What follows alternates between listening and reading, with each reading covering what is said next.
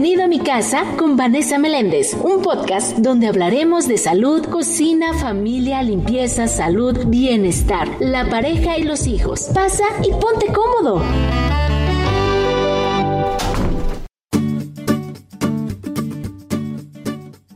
¿Qué tal amigos? ¿Cómo están? Bienvenidos una vez más a mi casa. Ya es la tercera temporada de estos podcasts. La verdad es que me emociona muchísimo poder compartir nuevamente este espacio, un espacio bastante íntimo, bastante de tú a tú, en donde vamos a estar hablando y abordando estos temas que muchas veces en nuestros hogares se suscitan y no tenemos como la orientación. Así que esta es la invitación para que a lo largo eh, de estas emisiones o de estos próximos programas, ustedes nos ayuden con sus comentarios, con sus sugerencias, con algún mensajito, alguna duda que quieran externar referente a los temas aquí planteados. Así que les proporciono los números de cabina, pero también mi Twitter para que me sigan a través de arroba valles.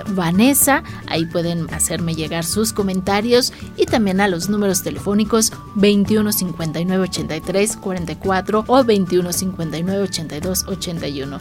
Así que bienvenidos a mi casa. Vámonos el día de hoy. Vamos a estar en la cocina. Oigan, ustedes, con el tema ya cerrando este año, este 2022, de lo que comemos. ¿Y por qué les pregunto eso? No tanto porque si llegaron a lograr la meta de bajar de peso, que es una de las cosas que muchos de nosotros tenemos como meta principal, sino porque seguramente no alcanzamos esta meta porque hay algo más profundo que está afectándonos a nosotros. Y hay veces que es a través de la comida que nosotros saciamos esa ansiedad, esa preocupación, ese estrés, esa depresión. Así que los invito a que se queden porque tenemos un especialista que nos va a abrir los ojos y seguramente pues nos hará también ver que por ahí el tema de la comida no es la solución. Soy Vanessa Meléndez, bienvenidos.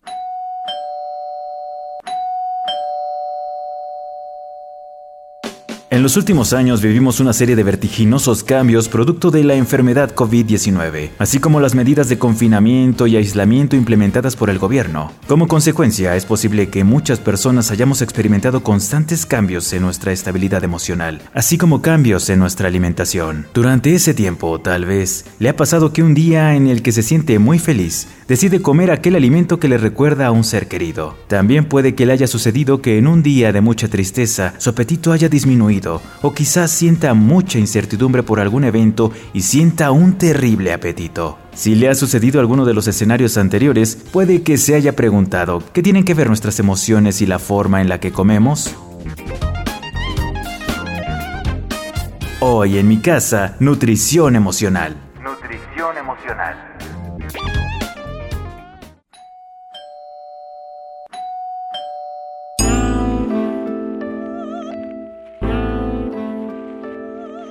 Pues después de escuchar esta cápsula, ahora sí, nos vamos con nuestra invitada del día de hoy y quiero agradecerle muchísimo porque ya es la tercera temporada, ella va a ser la madrina, no lo sabía, pero bienvenida. ¿Cómo estás, Daniela Tomás? Ella es licenciada en Mercadotecnia, licenciada en Nutrición y tiene diversos diplomados y por supuesto experta en consultas de nutrición y nutrición empresarial, conferencista, colaboradora en diferentes medios de comunicación y ahora está aquí con nosotros en Radio a través de este podcast de mi casa. Bienvenida, mucho gusto y gracias por acompañarnos, mi querida Daniela. Ay, pues muchas gracias a ustedes por la invitación. Yo estoy muy contenta de poder traerles información, de poder aclarar algunas dudas y pues bueno, ¿no? Este, en general acercarme a todas las personas que han tenido como temas de ansiedad, de depresión y demás, y que todo gira en torno a la alimentación. Entonces, para mí es un gusto estar con ustedes compartiendo este espacio. Muchas gracias. ¿Qué es la nutrición emocional y cómo la podemos entender? Porque muchos pensamos que comemos para, pues, para cumplir justamente algo que el organismo pide, ¿no? Que forma, eh, pues, de, de forma natural. Sin embargo, ha llegado el momento y gracias a estos estudios vemos que la alimentación también está basada muchas veces en nuestras emociones y cómo nos sentimos. Es un tema que a mí me apasiona y sobre todo eh, me di a la tarea como de de analizarlo, de estudiarlo en mí y en, en, varios pacientes que tengo, de qué es lo que pasa y por qué muchas veces tampoco podemos cumplir desde un plan de alimentación o por qué no podemos levantarnos un día y cambiar nuestros o sea, nuestros, nuestro tipo de vida, nuestro, nuestros hábitos, porque no siempre es tan sencillo. Ejemplo, eh, tú acabas de decir algo bien padre de qué es la nutrición emocional y tiene relación con, obviamente, como su nombre lo dice, con las emociones. Lo primero que quiero decirles es que el hambre física es una y el hambre emocional es otra. El hambre física es cuando literalmente escuchamos a la pancita del bar, los movimientos peristálticos algo que el tener hambre nos puede llevar a un impulso desde agarrar a lo mejor un medio plátano y comérnoslo y que esa sensación de hambre se apacigüe o baje o a lo mejor este no sé lo que tengas a la mano porque tenemos hambre y porque hay que cubrir esa necesidad fisiológica. El hambre física o fisiológica pues es natural, normal y es un proceso del cuerpo. Sin embargo, también la alimentación, aparte de ser fisiológica, es eh, un tema cultural, social, de moda y bueno, tiene que ver también con nuestro día o con nuestros hábitos. El hambre emocional es cuando aparece a lo mejor sin sentirla y decimos, híjole, creo que tengo hambre o tengo antojo de un chocolatito o a lo mejor que relacionamos algún de alguna manera algún sentimiento o alguna vivencia que nos esté pasando en ese momento y lo canalizamos a través de la comida. Nosotros ahí en ese momento, si no sabemos identificar qué es, si es hambre realmente o es a lo mejor hasta sed o a lo mejor un solo antojo o a lo mejor que nos podamos decir, bueno, hoy me fue de la cachetada o estoy triste o estoy muy enojada o estoy muy feliz y todo lo premiamos o lo canalizamos a través de la comida.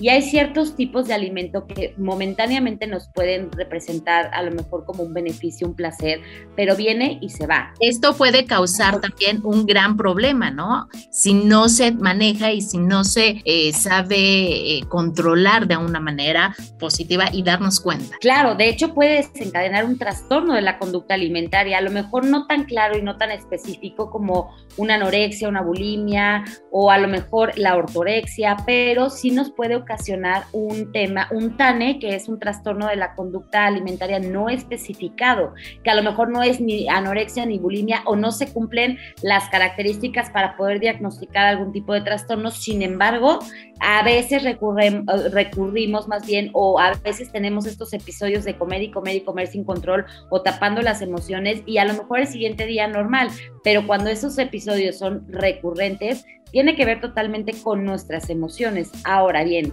muchas veces viendo el sobrepeso también, aparte de, de, la explicación científica y lo que sabemos que es el sobrepeso, ontológicamente, que ontológicamente me refiero más al acompañamiento del ser, más al ser, el sobrepeso, la obesidad y demás, o el reservorio de grasa es una especie de protección. Entonces, yo pregunto, ¿qué nos estamos comiendo? ¿Por qué nos comemos nuestras emociones? Hay muchas veces... ¿De qué nos escondemos, no? ¿De qué nos estamos protegiendo? Exacto, ¿de qué nos tenemos que proteger? Y sabes una cosa, ni siquiera lo hacemos consciente es algo que no tenemos consciente, porque si yo te pregunto ahorita o tú me preguntas a mí, ¿de qué te escondes o de qué te proteges? Ah, pues no sé, ¿no? No lo sabes detectar. Exacto, realmente no sé de qué me estoy protegiendo, solo sé que algo en mi interior me hace canalizar las cosas a través de la alimentación. Y yo... entonces, ¿cómo nos podemos dar cuenta y cómo lo podemos detectar? Obviamente podemos decir, bueno, es que hay que ir al psicólogo y hacer una introspección pero cómo lo podemos, eh, pues ahorita que nos está acompañando, pues tener así como estas alarmas o alertas o focos, ¿no? Lo principal, aparte de, aparte de, decir, de, sugerir que vayamos a, terapia, porque terapia no necesitamos estar mal realmente o llegar, ya sabes, con el corazón roto o con el, la vida hecha pedazos y hecha un caos para ir a terapia. Yo soy amante de la terapia. ¿Por qué? porque ya eh, eh, si me dan oportunidad en otro, eh, en otro capítulo de esto, este, les contaré un poquito de mi historia, pero yo soy una mujer que se reconstruyó después de traer una autoestima muy baja y con eso va de la mano también todo el tema que yo tuve en cuanto a composición corporal, o sea, yo decía, pero ¿por qué me estaba protegiendo en ese momento, no? Ahora, cada vez que pasa esto, lo más importante es decir, ay, a ver, quiero o tengo hambre quiero comer, esto, o sea, cuando se te viene a la, mente un antojo así, quiero, y específico, ¿no? Aparte, quiero una quesadillita con salsa verde, ¿no? Este, a lo mejor quesito, pero ponme también unos champiñones, ¿no? Muchas veces puede ser un poco de hambre, pero es más la parte emocional o la parte de realmente no tienes hambre. Cuando tú tienes hambre, te mueres de hambre y te hace, o sea, esa misma hambre te da un impulso para saciarla, ¿no? O sea, tienes que saciar ese impulso. Ahora, lo más importante es detectar, a ver, tengo hambre, me está crujiendo la panza, ¿no? Realmente está esta hambre así eh, fisiológica o tan solo es un antojo o cómo me fue el día de hoy. ¿Qué tengo el día de hoy que me hace desear algún tipo de alimento en específico? Y me van a decir, ay, pero ¿qué jalada es esa? De verdad es que no es jalada. Cuando tú te haces una, un freno y dices, bueno, ok, ¿cómo me siento? Pues a lo mejor estoy nerviosa, a lo mejor estoy ansiosa, a lo mejor estoy triste, a lo mejor estoy lo que sea, ahí es más fácil detectar si realmente vas a comer por hambre o vas a comer para canalizar algún tipo de, de, sensación, de emoción, de sentimiento, que probablemente por durante, no sé, un lapso de tiempo muy corto te vaya a resultar un poco, ay, qué rico, me lo comí, pero después viene un sentimiento tal vez de culpa, o tal vez de chip ya me comí todo esto y entonces bienvenido, abrimos la puerta a un posible atracón, ¿no? Ok, es más fácil detectar, por ejemplo, cuando estamos eh, a veces como triste que dejamos de comer, ¿no? Es que estoy triste y las personas dejan de comer, ¿no? Entonces empiezan a bajar de peso. Y esto también puede ser una, una alerta, ¿no? Cuando ya se está subiendo uno de peso en su, en su, en su este, pues, peso, digamos, como normal eh, o dentro de los parámetros que, que considera.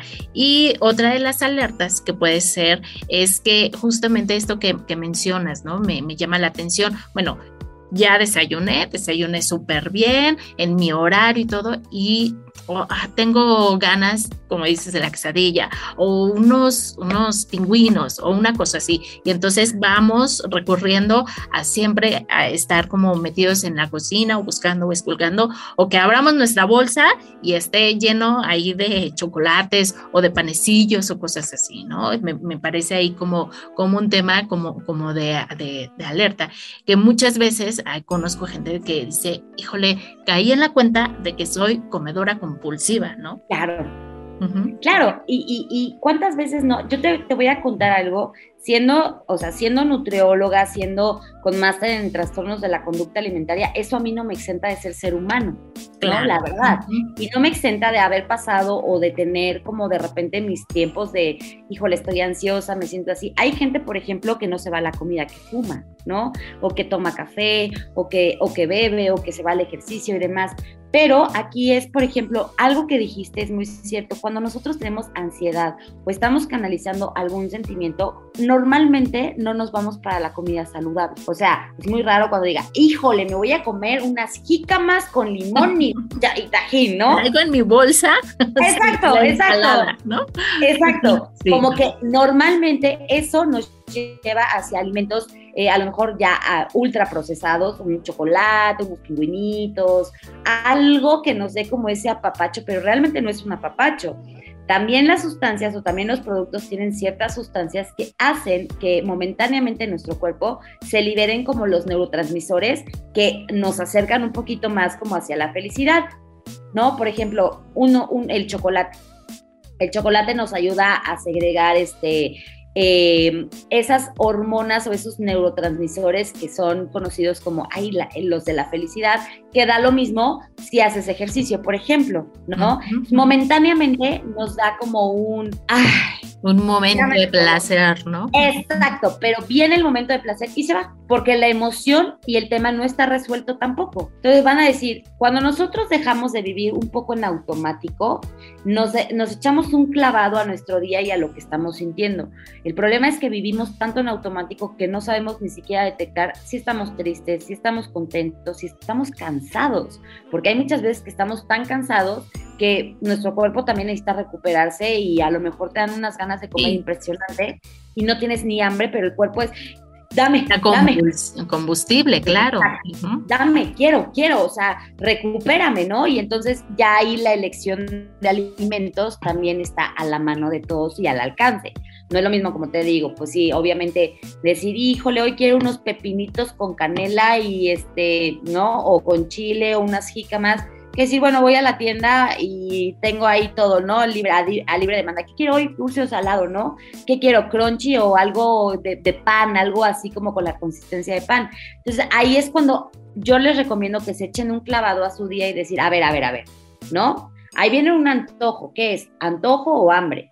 Porque si fuera hambre, pues entonces podríamos ir a comprar una manzana y asunto solucionado o un antojo, ok, está bien, no es que no te lo comas, a ver, aquí los alimentos no son ni, ni mm, satanizados, ni mucho menos. Yo siempre les digo, hay que invitarlos, lo que tú comas, hay que invitarlos a nuestro día, obviamente sabiendo qué comer, qué porción y en qué momento, ¿no? Porque si diario eh, le vas a, vas a invitar al chocolate o al pan o a tu dieta, pues probablemente va a haber un, ahí este, un incremento de peso, pero si tú lo no como premio, pero si tú lo utilizas recurrentemente, tú vas entender que tú estás mejor sin ese alimento y si consumes alimentos de buen origen o de buena calidad, como es las frutas, las verduras, los granos enteros, la proteína de origen vegetal, de origen animal, todo ese, eh, em, todos esos alimentos o grupos de alimentos que acabo de, mencionar tienen eh, un aminoácido esencial que se llama triptófano